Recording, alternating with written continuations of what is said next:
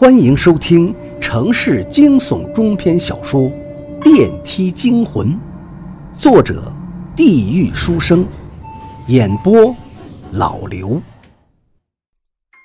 刘大爷见到田志勇的第一个反应跟阿伟如出一辙，都是不可置信。他们不相信田志勇会在这一个多星期内就变成这个憔悴的样子。刘大爷抽着烟，凑到田志勇面前，使劲吸了一口田志勇身边的气息。刘大爷保持着戒备，门窗都关得死死的。他问田志勇：“是不是和不干净的东西接触了？”田志勇想了半天，除了浴室镜子里看到的灰衣男子之外，他并没有碰到什么不干净的东西。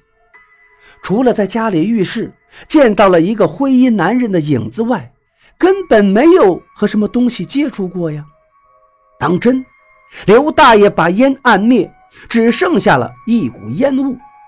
当真，已经成了这样子，他哪儿还敢不说实话呀？奇怪，没有和脏东西接触，你身上怎么会有这么重的鬼气？你的生气已经抵不过鬼气了。刘大爷叹了口气，重新点上一颗烟，眯着眼睛看着田志勇和阿伟。他话里有话，就算是田志勇这个外行人也能听出个大概。鬼气大于生气，这不就是摆明了说田志勇活不成了吗？田志勇其实不怎么相信刘大爷的话。自己憔悴成这个样子，也许跟他这两天晚上有关。而且田志勇不太相信，他仅仅看看就能知道自己鬼气缠身。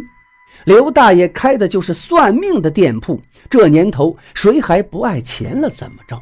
说不定就是看上了田志勇兜里这几个钱而已，故意危言耸听。刘大爷，我朋友这算是怎么回事啊？不能看着他就这样啊！结果阿伟着急上火，比田志勇还紧张。从田志勇见到他之后，阿伟的眉头就没有放松下来。我能做的就这么多，现在怕是搬家，你这朋友都不一定能活下来了。刘大爷，我知道您能帮我朋友，救命稻草啊，就是您呀！阿伟像是咬紧刘大爷不放松，他那个郑重的样子是田志勇都很少见的。他越是这样，田志勇越是心慌意乱，觉得自己要倒大霉了。可是这一切真的是脏东西在作祟吗？十八楼的娜娜不信鬼神，不也在那里住了挺久，什么事儿都没有吗？刘大爷使劲抽了两口烟，火星明亮。小子，不是我不帮忙，只是你这朋友的情况太特殊了，他身上鬼气缠绕，不用我说，你也应该明白这都是怎么一回事儿。刘大爷摇摇头，就是不为所动，而且说话时还不住地看田志勇，看得田志勇是各种的别扭。您有话直说了吧，我能力有限，我朋友是不是被那个东西盯上了？阿伟用力抓着椅子，指关节都因为用力而发白。你既然都知道了，那我多说无益，你们另寻高人吧。我帮不了这个忙，你们走吧，我就不送了。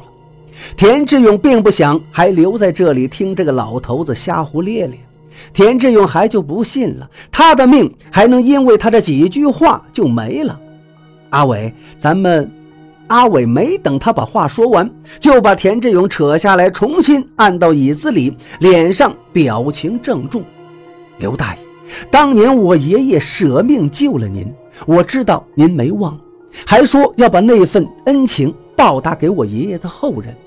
现在我就此恳请您救救我这朋友。田志勇不解地瞅着阿伟，他们还有这个交情。刘大爷无奈，终于。长叹一口气，点头应允。